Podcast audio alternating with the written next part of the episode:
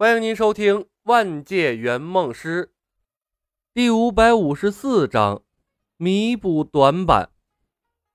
李牧所在的城市是个三线小城市，新任的执政官提出了“五年大变样”的口号后，房地产行业迅猛发展。这座三线小城市以日新月异的速度发生着飞快的变化，每次回归。这座城市都会给李牧一种陌生的感觉。走进路旁的手机店，李牧买了一部最新款的手机，装好了各种软件，然后走到了无人的角落，返回公司，给自己换了张脸，重新走了出来。坐在手机店对面的公园里，李牧利用城市免费 WiFi 上起了网，顺带着观察对面手机店的情况。他购买手机。用的自己的银行账户，如果真被盯上，那么调查员应该很快就会跟进。这是一次小小的试探，就像圆梦公司不禁止圆梦师从任务世界谋取福利一样，公司对员工在现实的生活同样漠不关心，从来没有为员工遮掩身份的想法。到现在为止，李牧购买的内存卡。摄录机之类的电子产品一直是自己碗里贴钱。也许公司认为圆梦师最好在现实世界混不下去，一刻不停的为公司做任务才是最好的人生。正因如此，官方想调查圆梦师的现实身份非常容易，不过想抓住圆梦师几乎不可能。互联网上风平浪静。没有任何奇诡异事的发生，在管控消息这方面，有关部门做的一直很不错。当然了，现阶段也没有什么大魔头或者来自异世界的高科技现世。以现在那些客户的本领，想在人间搞出些大动静来也不容易。在李牧的客户中，武力值最高的当属雷神苏汤。但以他的性格，闹事的可能性太低了。至于刚刚归来的胡晓彤，刚回来就被管控了，想闹事也没机会。但官方想从他身上谋福利的可能性也非常低。现代世界缺少资源，阴符玄妙真经想要修炼成功，需要靠时间来累积。所有靠时间的功法。都不适合现代社会的快节奏。韩子健招揽了他，顶多算是招揽了一个高级特工而已。阴符玄妙真经对国家的贡献，说不定连九阴真经都不如。三分钟后，一男一女走进了手机店。李牧侧耳聆听，隐约可以听见刚才谁在这里买手机，他往哪个方向走了，查询店里监控。之类的话语，哼，果然被盯上了。李牧摇头笑笑，站起身来，在公园里晃了两圈，给冯公子发了个注意隐藏身份的消息，找了个僻静的角落返回了公司。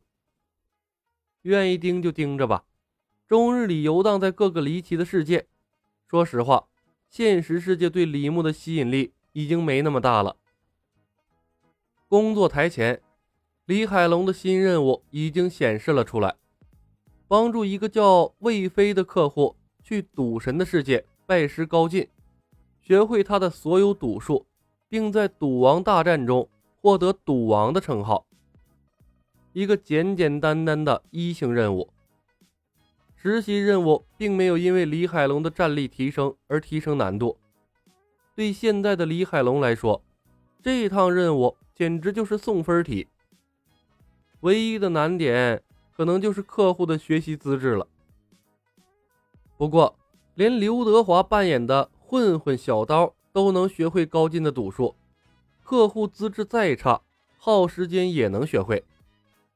至于所谓的赌王大战，如果是李牧来做这个任务，会把赌王大赛的举办权揽在自己手里，什么时候举办，内定谁当赌王，都是他说了算。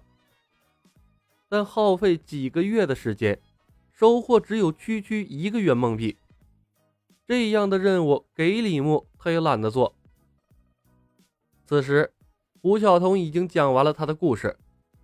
柳三元和陈瑜你一言我一语，控诉李小白的恶劣行径。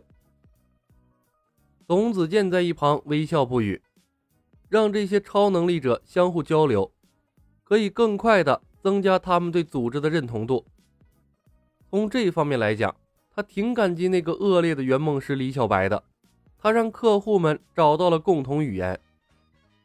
其实啊，如果能找到那神奇的圆梦币，韩子健特别想找李小白实现梦想。他坚信，以他的个人能力，一定比眼前的三个普通人收获要多。而作为非李小白客户的沈冲，看向胡晓彤三人的眼睛里，满满的都是羡慕。他是个局外人，看得更清楚。李小白的三个客户。那收获的东西比他好太多了。才多长时间呢？天书练成了，法术学会了，这是多么惊人的效率！如果是他的圆梦师，胡晓彤的梦想想要完成，那怕不是得百八十年的。他在天龙八部学会北冥神功，足足用了两年时间，而且同样也吃了不少苦头。如果再给他一次机会，他也选李小白当圆梦师啊！继续追踪客户不过是浪费时间。李牧一脸无所谓的关闭了客户追踪列表，调整好状态，拿起了桌子上的朱果，三口两口吃进了肚子里，进入了专属于他的绝对安全的练功时间。为了后花园，为了以后任务中更多的安全保障。该浪费的时间还是要浪费的。胡晓彤炼化朱果用了一个多月，李牧用了半个月；炼化灵芝，李牧用了二十天。最难的是仙丹的吸收，十六枚仙丹，李牧炼化了十枚，留下了六颗备用。尽管如此，炼化十枚仙丹，他也用去了近三个月的时间。这是李牧最专心的一次练功，前前后后一共用了四个月，什么事情都没关心，把所有的仙丹转化成了他的灵力，李牧的实力再次得到了质的飞跃。在四维属性没有变动的情况下，他的个人实力达到了一万两千多。李牧简单换算了一下，这些奇珍异宝提升的战斗力。大概相当于三十个圆梦币。炼化了仙丹，李牧体内灵力足够。这个时候，他也不管什么施法动作娘不娘了，迫不及待地实验起了阴符玄妙真经里的法术。瞬移，调动的是体内的灵力，在视野范围内可以随意的突破空间移动，但消耗的灵气非常多。利用瞬移欺负比自己实力低的人还可以，并不适合和同级别对手在战斗中使用。怪不得白素贞和法海的战斗中从没用过瞬移之类的法术，而赶远路的时候也都用的是飞行之术。隐身、缩地成寸亦如是。消耗灵力最少的大概就属于穿墙术了。当然了。最让李牧惊奇的是元神出窍，当元神从他的身体内出来的那一刻，轻飘飘的，整个世界的性质都改变了。穿墙飞行轻而易举，不影响他施法。缺点呢，大概就是元神离体后，肉身处于完全无防御的状态，而且元神离体的时间不能太长，时间越长。元神也会变得越发的虚弱，因为灵力的原因，白素贞的法术充满了各种各样的限制，远不如公司的技能方便快捷。但不管怎样，这些法术弥补了许多李牧在仙侠法术方面的缺憾。以后的任务中，进入类似的仙侠世界，不至于再像新白世界中那么被动，连隐身都看不破。本集已经播讲完毕，感谢您的收听。